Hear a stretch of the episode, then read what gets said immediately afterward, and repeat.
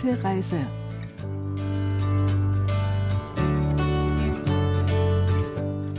Hallo allerseits, herzlich willkommen zu Gute Reise auf KBS World Radio. Diese Sendung stellt jede Woche verschiedene Regionen und Reiseziele in Korea vor. Heute setzt Redakteurin Oarim ihre Reise in Gangneung fort und erkundet die koreanische Ostküste. Am Mikrofon ist Kang Jonger, bleiben Sie dran.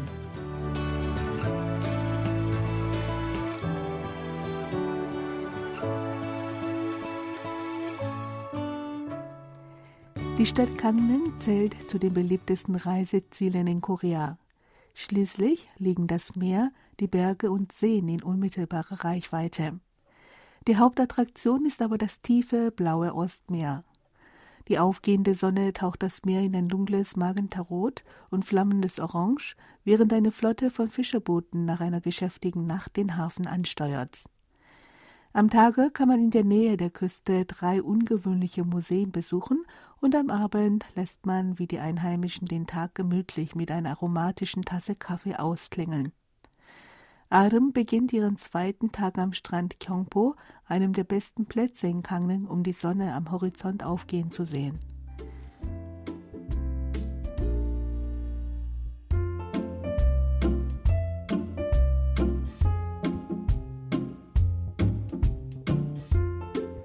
Der Strand Kyongpo besteht aus einem zwei Kilometer langen weißen Sandstreifen, an dem ein Kiefernwald angrenzt.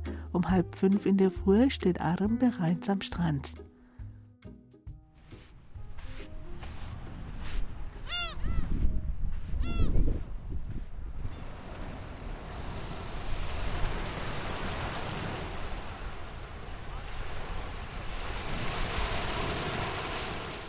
Der Himmel ist zwar bedeckt, doch der Strand ist leer. Und so genießt Adrian in vollen Zügen die Stille der Morgendämmerung. Einsam fühlt sie sich nicht, denn einige Fischerboote sind draußen auf dem Meer zu sehen.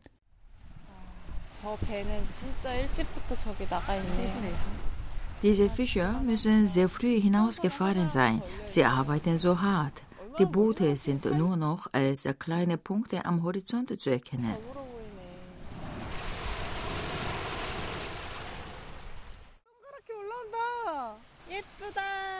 그래도 여기 온 보람이 있네요. 아, 빨간 달 같아요. 진짜 달 같다. 어쩜 저렇게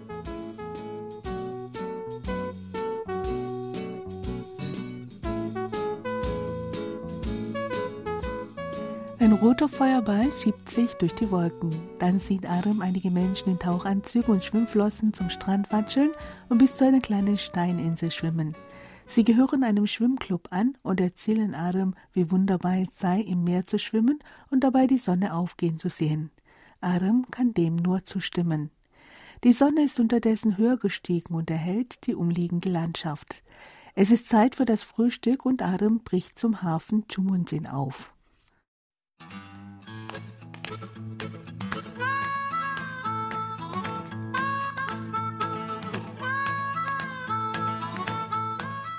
Der Hafen Chumunsin ist einer der wichtigsten Häfen der Ostküste. Hier treffen kalte und warme Meeresströmungen aufeinander und schaffen ideale Bedingungen für Tintenfische und Heringe. Frische und günstige Fische sowie Meeresfrüchte werden täglich am Hafen verkauft und ziehen das ganze Jahr über zahlreiche Touristen an.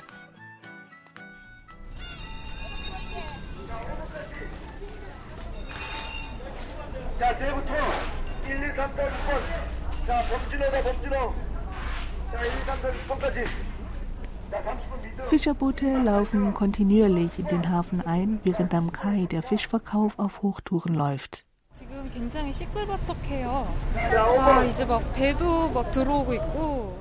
Es ist wirklich laut hier. Boote laufen ein und die Atmosphäre ist energiegeladen.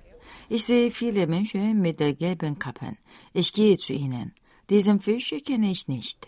Ist das ein Felsenbarsch? Ich habe keine Ahnung.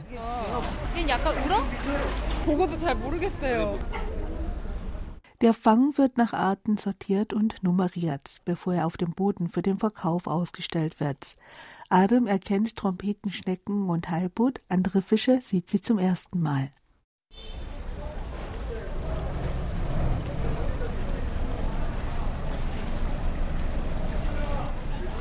Ein Boot mit Tintenfischen und Oktopussen ist gerade eingelaufen. Das gibt Adam die Idee, zum Frühstück frischen Tintenfisch zu essen. In einem Restaurant in der Nähe gibt sie ihre Bestellung auf und sofort schneidet der Koch rohen Tintenfisch in dünne Streifen. Der Tintenfisch ist so frisch, dass er fast transparent erscheint.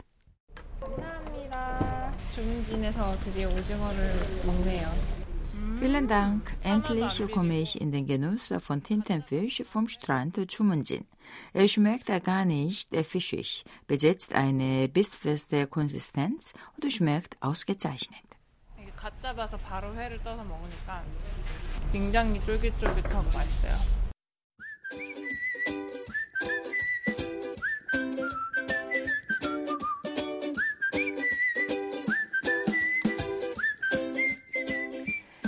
Wer Fisch oder Meeresfrüchte nicht roh essen mag, kann sie in dem Restaurant auch gegart servieren lassen. Arim kehrt nach dem Frühstück wieder zum Strand Kyongpo zurück, um dort einige ungewöhnliche Museen zu besuchen. Da gibt es das Tamsori Grammophonmuseum, das Edison Wissenschaftsmuseum und das Hunsongbuk Filmmuseum. Die drei Museen liegen nebeneinander und überschauen den See Kyongpo. 경포를 바라보는 곳에 이 박물관도 세 개가 딱 있네요. 참소리 추궁기 박물관 die drei Museen wurden von Sun Song-mok gegründet und stellen seine Privatsammlung aus. Gezeigt werden etwa 17.000 Grammophone, Radios und Fernsehgeräte sowie fast 2.000 Erfindungen und Hinterlassenschaften von Edison. Würde man die Gegenstände im Lager dazu zählen, käme man auf etwa 100.000 Stücke, eine beeindruckende Zahl für einen einzelnen Sammler.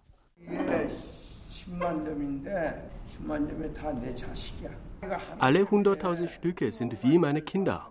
Ich bin viel gereist, um nur ein Stück zu ergattern. Ich habe 58 Länder bereist. Nur hier kann man Gegenstände aus 35 Ländern begutachten. An einem Ort erhält man einen Überblick über die Geschichte von Klang, Licht und Bild.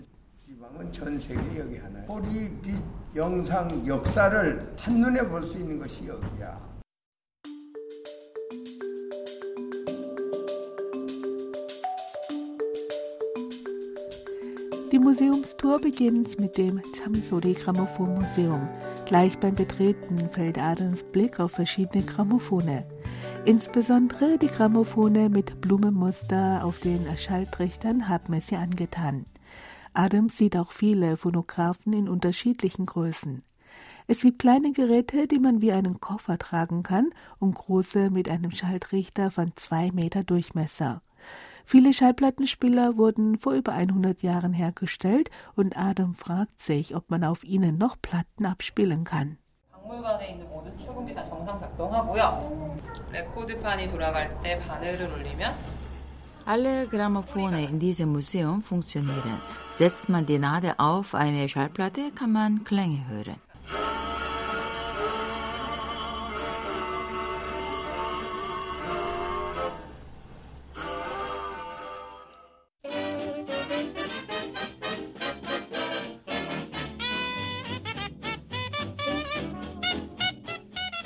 Dann besucht Adam das Edison Wissenschaftsmuseum. Das erste Ausstellungsstück ist Edisons erste Glühdrahtbirne aus dem Jahre 1879. Und in einer Glaspyramide geben mehrere Glühbirnen gelbes Licht ab und gleichen damit einem leuchtenden Weihnachtsbaum. Die Glühbirnen laufen alle am Ende spitz zu. Der Glühdraht hielt länger, wenn ich innerhalb der Glühbirne keine Luft befand. Deshalb wurde die Luft herausgepumpt, indem Quecksilber hinzugefügt wurde. Die Spitzen zeigen, dass die Glühbirnen von Hand angefertigt wurden. Auf der anderen Seite sieht Arim eine Wand mit etwa 500 Glühbirnen mit Wolframfaden aus dem Jahr 1909. Als die Museumsführerin einen Schalter betätigt, leuchten die Glühbirnen in den verschiedensten Farben auf und bilden Muster wie Blumen, Musikinstrumente, einen Weihnachtsbaum und Herzen.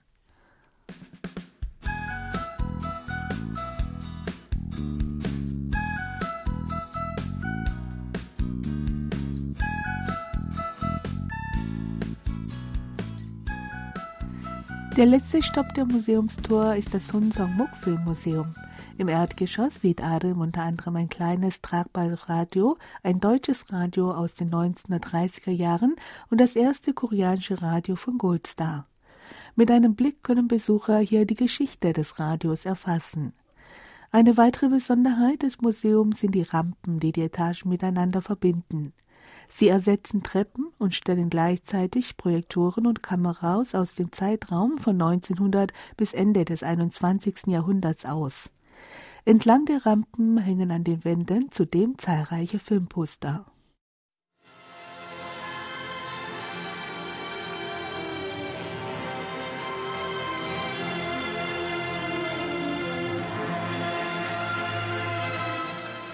Am Ende der Projektorenausstellung gelangt man zum Juwel des Museums, eine Dreistreifenkamera, mit der der Hollywood-Klassiker vom Winde verweht aus dem Jahre 1939 gedreht wurde.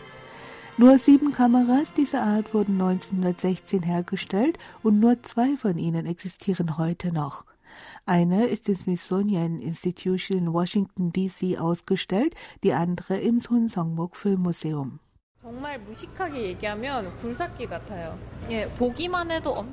Sie sieht wie ein großer Bagger aus und wirkte sehr schwer. Ein Steuerhebel kontrollierte die Kamerawinkel und der Sitz ermöglichte dem Kameramann sitzend eine Szene zu drehen.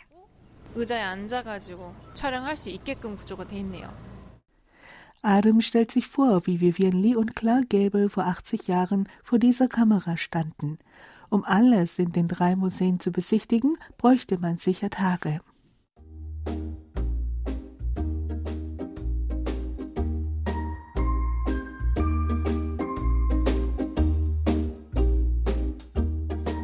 Als Adam das Museum verlässt, ist die Sonne bereits hinter dem Horizont verschwunden.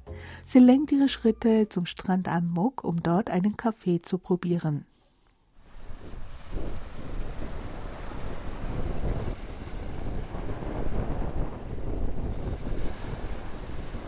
Etwa 30 Cafés säumen den ein Kilometer langen Ammok-Strand. Einst standen hier Fischrestaurants, doch ein einzelner Kaffeeautomat veränderte alles. Als sich nämlich mehr und mehr Menschen um den Automaten scharten und Kaffee zogen, begannen am Strand hier und da Cafés aus dem Boden zu sprießen, bis sie schließlich eine lange Reihe bildeten. Gegenwärtig werden sie von einigen der besten Baristas in Korea geleitet. 아, 근데 이 해변을 따라 쭉 늘어서져 있는 카페 중에 어디를 가야 될까요? 그거 고르는 것도 행복한 고민이네요. Arun will ein Café mit einer Terrasse, von der man auf das Meer blicken kann. Sie bestellt sich einen Kaffee, der vom Barista empfohlen wurde, und setzt sich auf die Terrasse.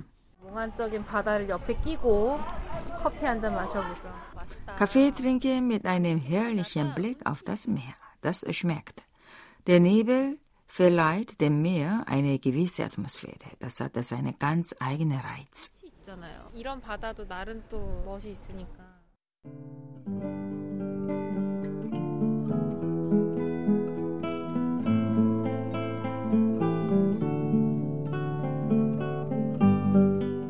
Der schwere Nebel lässt die Grenze zwischen Meer und Himmel verschwimmen und verbreitet eine geheimnisvolle Stimmung. Mit einer Tasse aromatischen Kaffee lässt Adam ihre Reise nach Kangen gemütlich und genussvoll ausklingen.